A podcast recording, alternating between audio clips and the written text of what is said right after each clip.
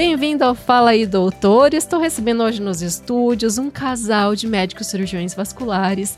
Vou dar já as boas-vindas para a doutora Petra Vanderboger. Seja muito bem-vinda. Obrigada. E o doutor Eduardo Guérios Neto. Obrigado. então, a gente tendo vocês aqui como os dois na mesma especialidade e ainda sendo um casal, a gente vai aproveitar para explorar um pouquinho algumas nuances aí da área da medicina. Eu tô animadíssima para conversar com vocês dois hoje. Hein?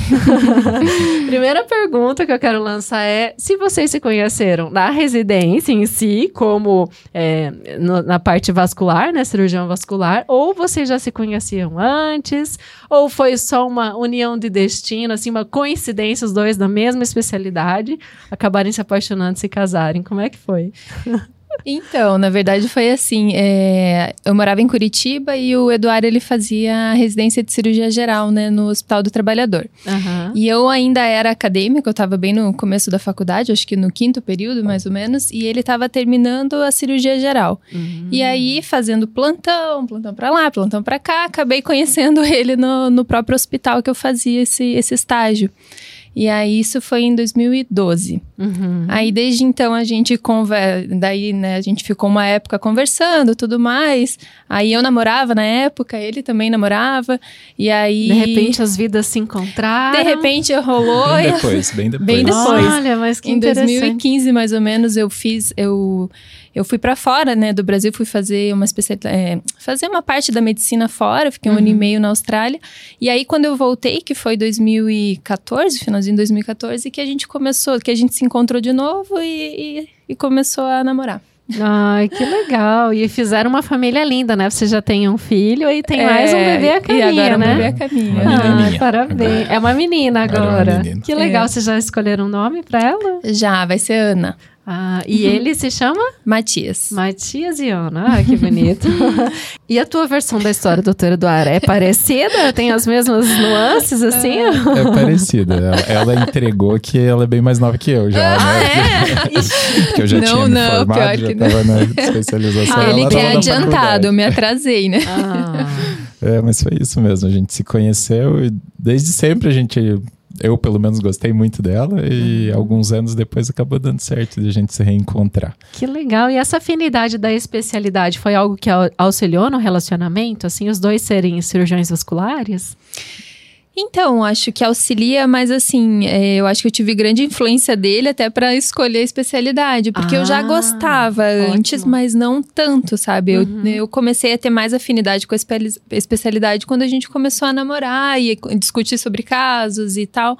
É, durante a minha faculdade, antes de, de a gente namorar, eu fazia alguns estágios na vascular e gostava, mas não tinha certeza que era isso, né? Ah. E aí foi depois que daí a gente começou a namorar e ter mais contato que eu, que eu acho que eu Que legal. pensei, não, quero fazer isso. Não, e, e para você é uma tradição, né? A cirurgia vascular, uma É, tradição da assim, família. Tá, tá no sangue. Vamos falar disso, literalmente. Literalmente, sei. Primeiro desse legado de ser Eduardo Guérios, né? Primeiro tem Eduardo Guérios, que todo mundo conhece, Eduardo Guérios Júnior, e você, Eduardo Guérios Neto. Maior confusão. Vamos dar nome aos bois, então, bem certinho, explicar essa história da sua família.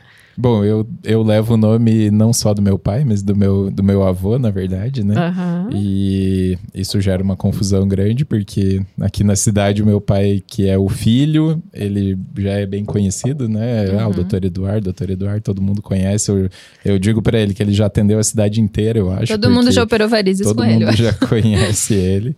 E, e aí eu sou o neto, mas ao mesmo tempo eu sou o filho dele, então isso gera uma confusão que às vezes ninguém Aham. sabe quem que é um, quem que é outro. Mas, Nossa, enfim, no fim das contas, acabou que eu escolhi a mesma especialidade que, que ele, né? Porque você gosta, não por pressão. Não, não. Não por pressão sanguínea. pressão, é, não, nunca brincar um pouquinho com os termos da tipo de pressão. nem arterial, nem nada. É, foi algo natural, assim. eu- se eu falar que, assim, ah, desde o começo da faculdade eu queria fazer cirurgia vascular, é mentira. Isso foi uma coisa que eu aprendi a... Uhum. Né, a gente, conforme vai aprendendo a medicina, você vai gostando de várias coisas. Cada fase da faculdade você quer uma coisa diferente. No final, eu sabia que eu queria fazer cirurgia e aí a cirurgia vascular era uma coisa que era muito familiar para mim, depois que eu terminei Sim. a cirurgia geral, porque já Literalmente tinha de falando, casa. muito familiar. É, exatamente. E Que aí legal. foi uma escolha meio óbvia, assim, Aham. acho, né? Foi difícil escapar. Hoje eu não faria nada diferente, assim. Eu, eu gosto muito da especialidade, não, não mudaria de maneira alguma. Que E bacana. é legal que eu acabei, daí, não só eu, mas meu pai também acabou, acabamos influenciando a Petra também a, a ela também a fazer, né? Seguir a, a mesma especialidade. Aí agora eu percebi que você falou Petra, não é Petra, é Petra. Eu Ah, adorei você falou Petra, eu nem reparei. Acho que eu tô Gente, acostumada a ouvir. Então, ó, estou recebendo os estudos. Doutora Petra Vanderbogen.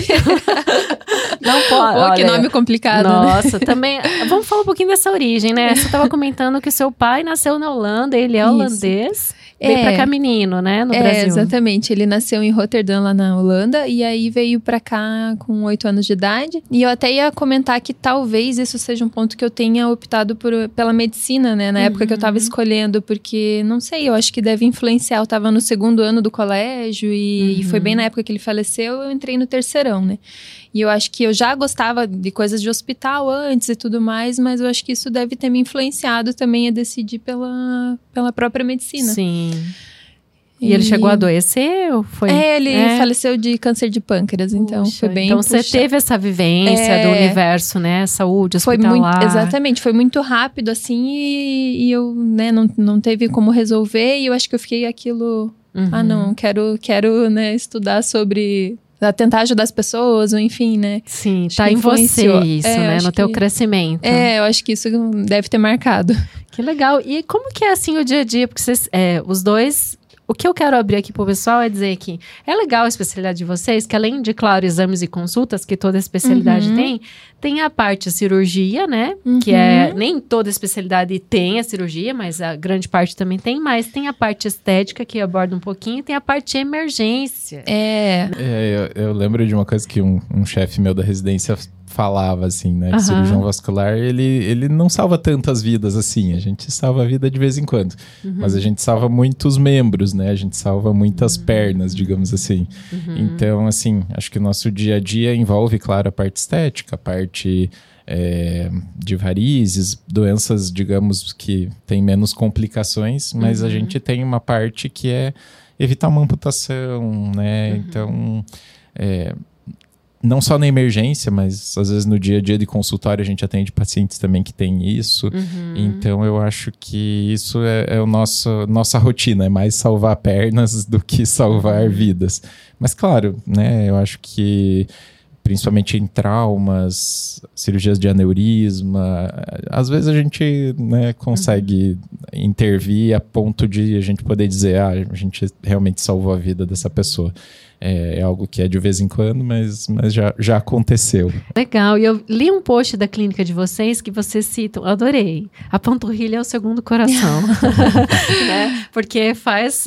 Dá, é como se fosse esse órgão exter, extra ali, né? Para ajudar nesse bombeamento. É, ela, aí ela entra mais no papel da, da circulação venosa, né? Então, Uhum. ela vai ajudar a fazer todo esse retorno do sangue quando, né? Principalmente em pacientes que têm um quadro de insuficiência venosa crônica, que são as varizes, a panturrilha ela tem um papel fundamental ali para ajudar a fazer esse retorno de sangue lá para cima, já que essas válvulas não estão funcionando normalmente, né? Então, por isso que a gente fala que atividade física, alguns tipos de atividade, né? Principalmente fortalecimento ali da panturrilha, musculação, tudo mais, vai ajudar nesse, nesse tipo de, de, de quadro. Uhum. Legal, eu vi que vocês citaram também a natação, o Isso. ciclismo e É, caminhada. Exatamente, coisas que acabam fortalecendo ali essa musculatura, né? Tem alguns tipos de exercícios que já não são muito amigos da- das varizes, né? É, que acabam por exemplo, exercícios de é, como Muay Thai, por exemplo, que você bate muito a perna, né? Esse trauma que faz, ele pode ocasionar aparecimento de vasinhos, Uhum. ou exercícios que você faça o levantamento de peso, né? Muito levantamento de peso, então crossfit ou coisas mais pesadas, né? Uhum. Aí também isso faz um aumento da pressão ali eh, venosa e acaba propici- propiciando a ter. Propiciando? É, propiciando.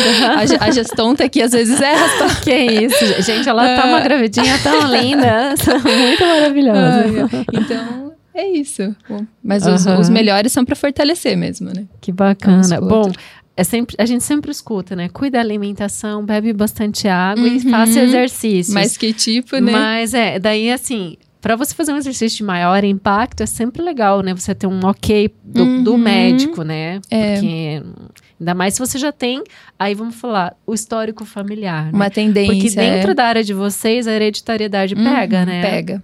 Pega Em bastante. quais casos que fica mais evidente, assim? Bom, esses dois que a gente citou, tanto aneurisma, né, quanto varizes, eles tão, têm uma ligação genética importante, né? Uhum. É, a maioria das doenças Uhum. circulatórias tem uma, uma relação importante com a hereditariedade, né? A Uhum. ponto de ser, no caso das varizes, a principal causa, né? A gente falou ali alguns exercícios, né? Algum tipo, alguns tipos de atividade profissional também pode aumentar as a- o aparecimento de varizes. Uhum. Mas só vai ter varizes quem tem o gene para isso, né? Então, Hum. é, a, a hereditariedade é importante. Nossa, eu já ia te perguntar, mas qualquer pessoa, todo mundo vai ter alguma varizes na vida, não vai? Daí agora você falou que só quem tem hereditariedade, quem tem É. o gene pra isso. É, o problema é que. Que muita gente exemplo- deve ter. É, exatamente. Por tem- exemplo, né, pessoas ali de, de ascendência caucasiana, né? Uhum. Pessoas de pele branca, a 90% das Vai pessoas ter algum vão vasinho, ter né? algum grau de insuficiência Ah. venosa. Então, Ufa, é bom falar isso. É normal, a é, normal, não se assustem. Agora, varizes e varicose, enfim, é um assunto que eu penso assim, ah, tudo bem, vai muito além da estética. E eu vou dar o meu relato. Aham. Eu fiz cirurgia de varizes em 2010 com laser, porque eu nasci sem as válvulas atrás do joelho. Descobri isso nas pré-opera. e É assim, absurdo ali, super jovem, 20 anos e um monte de varizes nas pernas, né? E daí na primeira gestação do meu filho, aquilo Uhum. explodiu. E as dores. Então, o que eu quero dizer é que vai muito além da estética, né? É a questão de você dar o bem-estar para o paciente mesmo, porque realmente a varizes dói. Por que que ela dói? Por quê? Bom, são veias que já né, elas sofrem uma certa degeneração. Como você comentou, né? Tinha um problema ali nas válvulas. Uhum. Isso pode ser algo adquirido com o tempo, normalmente relacionado a causas genéticas mesmo, né? Uhum. E aí, claro, pessoas que ficam em pé boa parte do dia, pessoas que são sedentárias, que não fazem exercício, elas vão ter uma sobrecarga maior dessas veias, Uhum. que vão sofrer uma degeneração e vão fazer uma coisa que a gente chama de refluxo. Então, o sangue, ao invés de ele como deveria acontecer, ele subir, né, contra a gravidade para fazer o retorno venoso lá para ir lá desde o pé até o coração, ele vai acabar voltando quando a gente fica em pé. Uhum. Isso gera uma, um edema, né, esse líquido que não está subindo e voltando da maneira adequada, é, gera um calor na região né, onde a gente tem ali as varizes, isso faz uma reação inflamatória, Uhum. né, então faz justamente uma inflamação local, uma inflamação dos tecidos que causa dor, Uhum. Causa edema e nos quadros mais avançados pode chegar a causar manchas na pele, endurecimento ou esclerose da pele, que a gente chama, e até úlceras, né? É, agora, varizes é um assunto muito interessante que mais lá no passado a gente pensava assim, as pessoas idosas têm varizes. Mas, não sei, me corrijam se eu estiver errado, mas eu tenho a impressão que cada vez mais jovens têm apresentado varizes. Por que, que isso acontece? Existe um esforço muito grande em exercício também? Ou além de problema? Porque assim, não é só o idoso que apresenta varizes, pessoas jovens têm, não é verdade? Talvez seja porque agora os jovens procuram mais, né? Tem mais acesso à informação e aí querem tratar, estão mais preocupados até com a estética, né? Uhum. Agora, o que é bacana é que existe, eu quero que vocês expliquem como que funciona isso, um tratamento não cirúrgico também, né? Uhum. Para as varizes, inclusive alguns procedimentos feitos no próprio consultório. Né? Como é que funciona? Então, o tratamento não cirúrgico, ele, ele é, tem várias técnicas que a gente pode usar no consultório, né? Que daí não precisa de anestesia, de internamento, então acaba sendo um- uma boa opção, assim, para alguns tipos de pacientes. É, a gente tem alguns procedimentos que ah, utilizam a escleroterapia líquida, a escleroterapia com espuma, o laser transdérmico, todos esses são procedimentos feitos no consultório mesmo.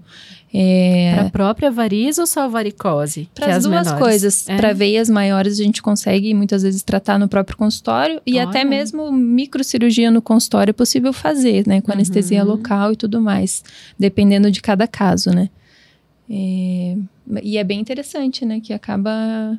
Nossa, super. Uhum. Porque a pessoa, ela não precisa mais é, se ausentar da sua vida para resolver essa questão, Uhum. né?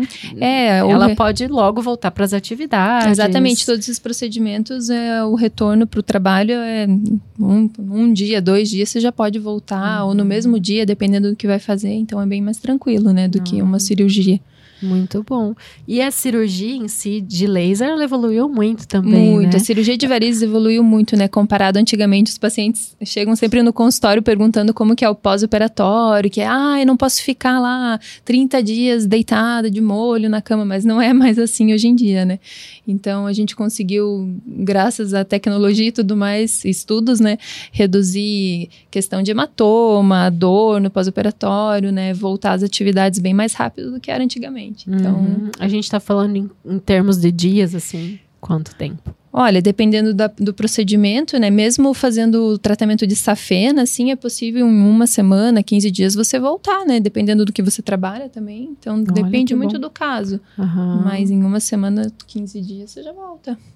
Hum, excelente, muito bom mesmo, né? Evoluiu demais. Agora, um, digamos assim, quase um alerta para a área de vocês é sempre a hipertensão, não é? Tipo, alterações na pressão arterial. Quando que a gente deve se preocupar? Bom, hipertensão, né, falando em doença vascular, ela é um fator de risco para quase tudo, né? O aneurisma que a gente comentou, até doenças, Doença carotídea. é, doença carotídea, é, até doenças de coronária, né, infarto, doenças cerebrais como derrame, né, como AVC. Então, é, a, pressão a gente só vai descobrir que ela tá alta se a gente mede, né? Então, assim, uma consulta de rotina com o clínico ou com o cardiologista é, e medir a pressão de maneira recorrente, né? É algo que é, é muito importante.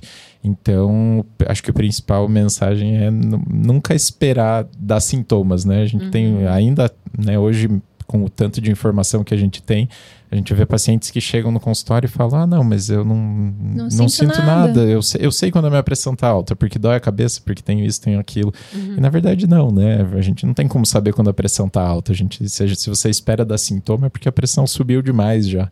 Então, as pessoas não podem ser negligentes com isso, né? Acho que a pressão ela é grave por ela poder causar doença renal, doença cerebral, doença é, Pega geral, né? cardiológica. Geral, é. exatamente. Então, Aham. né, são muitas coisas relacionadas à, à hipertensão. Então, acho que é uma coisa que não pode E ser se a pressão descuidada. for baixa? Porque tem gente que fala, ai, minha pressão normalmente é baixa. A pessoa sabe que ela já tem a pressão mais calma, mais baixa. Também causa problemas vas- vasculares ou é mais quando sobe que é o problema, assim? É mais quando sobe. É, a pressão mais baixa, ela, né, uma hipotensão vai causar um desconforto ali momentâneo. Aham. Tem algumas pessoas que têm uma tendência a isso. Se isso não está relacionado a uma insuficiência cardíaca, um problema mais grave, normalmente vai ser um problema de hidratação, um problema de falta de condicionamento físico. Então, seria mais um sinal do que algum problema, né, que pode causar outras doenças. Então, para a circulação em si, a gente fica mais preocupado com a pressão alta mesmo, né? Sim. Quem tem essa tendência até a pressão mais baixa, a gente até gosta. Ah, é mais tranquilo. É. Você falou em hidratação, água e a especialidade de vocês tem relação direta também, né? Direta, é. Por que, que a água é tão importante para o sistema circulatório? Bom, tem que estar com o tanque cheio para funcionar, né? Vou, É, vou tomar aqui enquanto vocês Isso aí, aproveita o intervalinho. É, a hidratação é importante para muita coisa, né? Ela vai corrigir muita coisa. O nosso corpo ele se autorregula, né? Então, se a gente tem ali líquido suficiente para poder fazer com que o rim filtre direito, para poder hidratar os tecidos que precisam ser hidratados, tudo vai funcionar melhor, né? Então, e aí o nosso organismo, a água que está em excesso, ele consegue jogar fora, né? Então, é difícil a gente tomar água demais. Nossa, que notícia boa! É, uma pessoa saudável, ela nunca vai ter problema de tomar muita água, né? São Aham. coisas muito raras. Então, quanto mais hidratado a gente tá, mais os sistemas vão funcionar, Aham. né? E ainda mais num calor como tá nessa época, a gente não É. pode esquecer da, da Sim, hidratação. fundamental. Como é que funciona? Quando a pessoa está com pressão arterial alterada, é, é o mesmo volume de sangue ou ela tem até mais sangue? Antigamente tinha aquele hábito, os médicos Ah, faziam da sangria, por isso né? você tá perguntando. É, só pra gente contar essa historinha para as pessoas, assim, imaginarem isso, né? É, seis litros de sangue é o base. É isso, é uma aproximação, É. né? Aham. Provavelmente relacionada a um peso médio, um tamanho médio. Mas, claro, né, a nossa circulação ela também se adapta a ponto de funcionar com menos sangue circulando, né?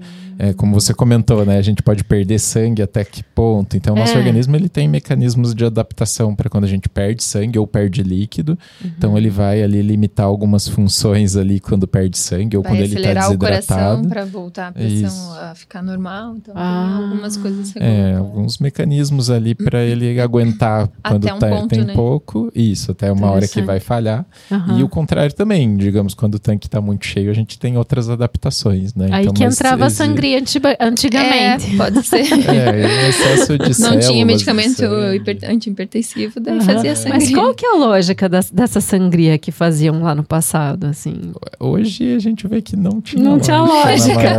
Mas se falava casos, pra pessoa né? que tava renovando o É, sangue, né? exatamente. Você tá jogando sangue ruim Aí, aí fora tinha pra um pouco de um efeito novo. placebo, né? Ai, Eu acho estou que renovando sim. meu sangue, daí eu vou ficar melhor. Daí na cabeça. É, É, uma coisa que o- a, a medicina, o médico faz muitas vezes, né? Quando você não tem a resposta para alguma coisa, você.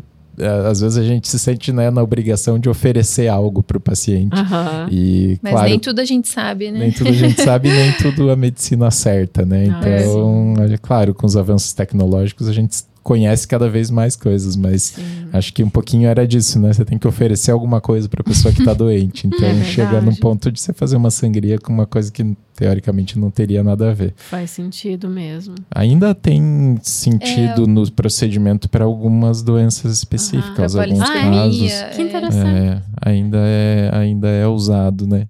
É polissemia, né, que faz a sangria. Vocês tratam também é, a questão, por exemplo, quando a pessoa está diabética e tem aquela questão do problema de circulação, que às vezes tem pessoas, no passado era muito comum as amputações, né? Sim. De pé ou até de perna, né? Enfim, perdia um membro inteiro. Uhum. É, principalmente é, em pacientes que têm a diabetes há muito tempo, acabam não tratando de forma correta, né?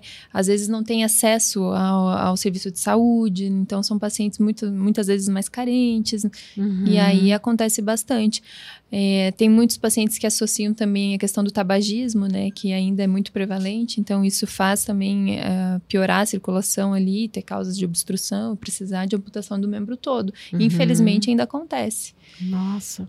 Não é comum encontrar no consultório, principalmente, né, mas É, indo para centros tem- grandes, os- é, Ainda acaba- tem bastante. Tem Bem, bastante. Muito mais Poderia do que deveria melhorar. ter. É, Nossa. muito mais do que deveria ter. É, em pleno século XXI, né? Exatamente. Com- a gente tem tanta informação hoje, tudo na palma da mão, inclusive, né? Ou no Uhum. bolso.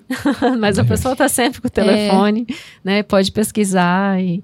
E- Mas se a gente for parar para pensar essa questão de alimentação saudável, atividade física, não é tão é, antigo, né? Agora que as pessoas estão se atentando mais a isso, procurando mais informação sobre isso, mas Uhum. muitos médicos mesmo não sabem, né, o que, que é uma alimentação saudável, o que que... Então é uma coisa que tem que melhorar bastante ainda. Uhum. Bom, todos os médicos que vêm, eu falo aí, doutor, dão essa dica. Coma bem, toma bastante água, faça exercícios. Né? Aqui a gente está sempre batendo nessa tecla. E a gente já falou de exercícios importantes e falou de tomar água, né? E alimentos. Tem alimentos que dão esse plus assim para a área, né, para o corpo, a circulação sanguínea de modo todo, sistema vascular, né, como um todo, por exemplo, beterraba. que é super. eu, porque eu fui uma criança anêmica, eu comi muita beterraba. né? É, que era isso que precisava, bife de fígado, né? da panela de ferro. e a panela de ferro. Essas dicas ainda valem, assim, pra, pra pessoa, assim, tá legal? Ou o que mais que a gente pode falar em relação a Não, isso? acho que vale, né? Qualquer tipo de, de alimentação saudável, sim, vale não só para parte da circulação, mas como um todo, né, no organismo. E para nós é muito importante também o controle de, de colesterol, essas coisas assim, né? Ah, Que também é um é fator de risco para doença vascular, né? Uhum. Lembrou de mais algum alimento, doutor? a gente estar falando aqui. É, eu acho que o importante é ter alimentação balanceada, né? Claro que a gente tem que pensar nos, nos macronutrientes e micronutrientes e vitaminas, enfim. Mas mesmo essa questão do colesterol está muito relacionada uh, há outros fatores que estão junto, né? O colesterol sozinho, ele não causa nenhum problema. Todo mundo tem colesterol, nosso fígado ah, produz precisamos colesterol. dele, na verdade, né? Exatamente. Nossos neurônios, a bainha de mielina, ela é feita de colesterol. É, exatamente. Então, o, o, grande problema é o colesterol oxidado. Então, o colesterol que está inflamado. Uhum. E isso é causado por outras coisas que estão junto, né? Que daí é tabagismo, sedentarismo, é, alimentação, né? Que não seja saudável. Uhum. Então, também, às vezes, as pessoas não atentam para essas coisas, né? Falar, ah, eu tomo remédio do colesterol, então eu posso, posso comer, né? comer do jeito que eu quiser. E, na verdade, não é assim, né? O colesterol em si, ele sozinho, ele não é o vilão mas ele acaba participando de outras doenças, uhum. né, junto com outras doenças para causar alguns problemas. Que explicação legal, né? O colesterol oxidado, né? É, as uhum. pessoas não escutam isso todo dia. É, né? não. Tem que estar tá aqui no podcast para ouvir esse tipo de informação. Agora, deixa eu te perguntar: vocês operam juntos? Vocês têm, assim, essas historinhas de, de atuar lado a lado ali, horas e horas no centro cirúrgico? Como que é essa sinergia, assim? É, profissional para além da casa, né? Para além de ser um casal ali naquele momento que de estar tá atendendo junto um paciente. Olha, uh, bom, da minha, da minha parte, assim, né? As primeiras cirurgias que eu entrei na vida, assim, foram. e que eu pude participar, né? Realmente pôr a mão, foi junto com, com ele, ah, quando ele era o residente, eu era legal. acadêmica, né? Então já foi o meu primeiro contato, assim. E hoje em dia a gente opera juntos, né? A gente opera juntos com o doutor Eduardo, meu sogro. É...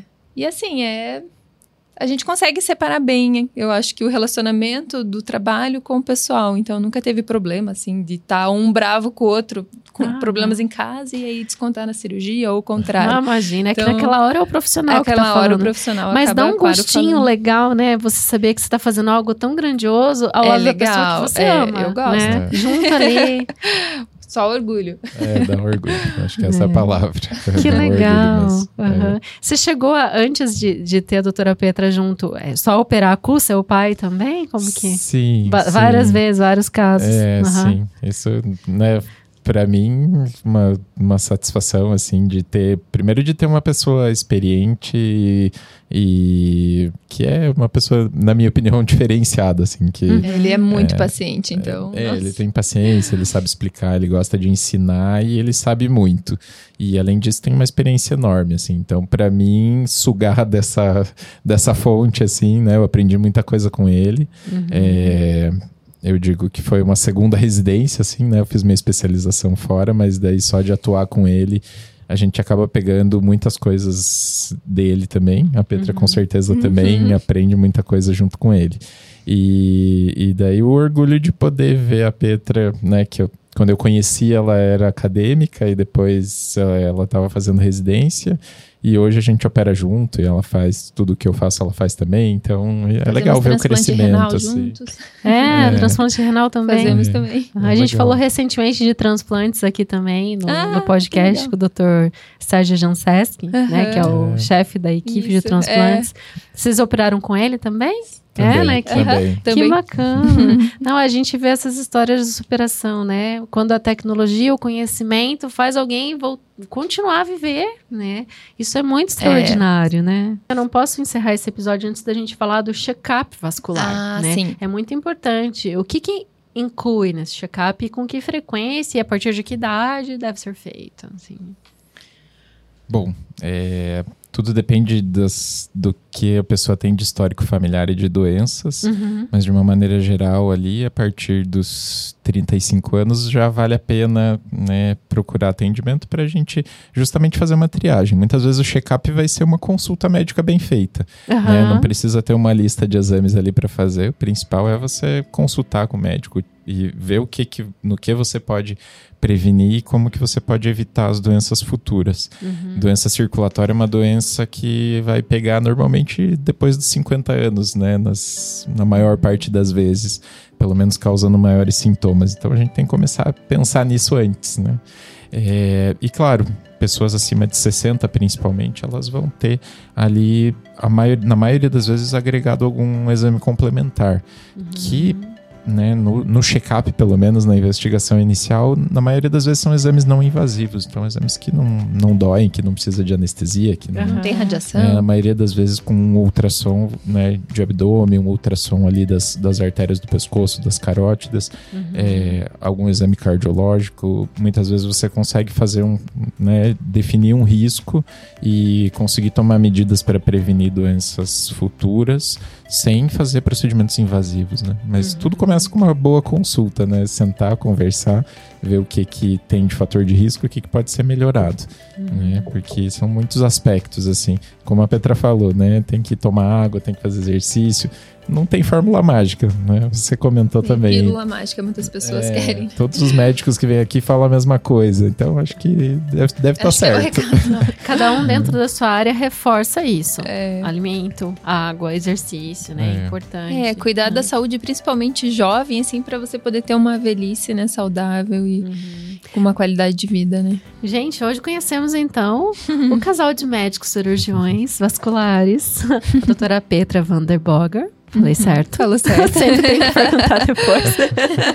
e o doutor Eduardo Guedes Neto. Parabéns, então, pela trajetória de vocês. Adorei receber vocês aqui. Ah, Obrigada. Gostamos gostado. também. Ah, que bacana. Obrigado. Obrigado pelo, pelo carinho que você recebeu a gente. Que bacana. E que essa família, né, só prospere. Vamos ver se essas crianças vão ser médicos Vamos ver. também ou não. Mas, ah, olha, ouso dizer que a tendência é grande disso acontecer. Ai, ai. Muito, até porque o vô, a avó também vão influenciar, né? Também. influenciar um ver cenas dos próximos capítulos. É, né? vamos ver. E você que está aí, se você está no YouTube, você pode também só ouvir esse episódio no, no Spotify, na Apple Podcast. Se você está no Spotify e na Apple Podcast, você pode assistir esse episódio no YouTube. Né? O importante é estar sempre com a gente aqui no Fala aí Doutor e compartilhe esse episódio para muito mais pessoas conhecer essas histórias né, dos médicos. Obrigado pela sua audiência e até a próxima. Inscreva-se no canal do YouTube da Unimed Pato Branco. Siga o podcast Fala aí Doutor no Spotify e não perca nenhum episódio. Se você já nos segue, deixe a sua avaliação.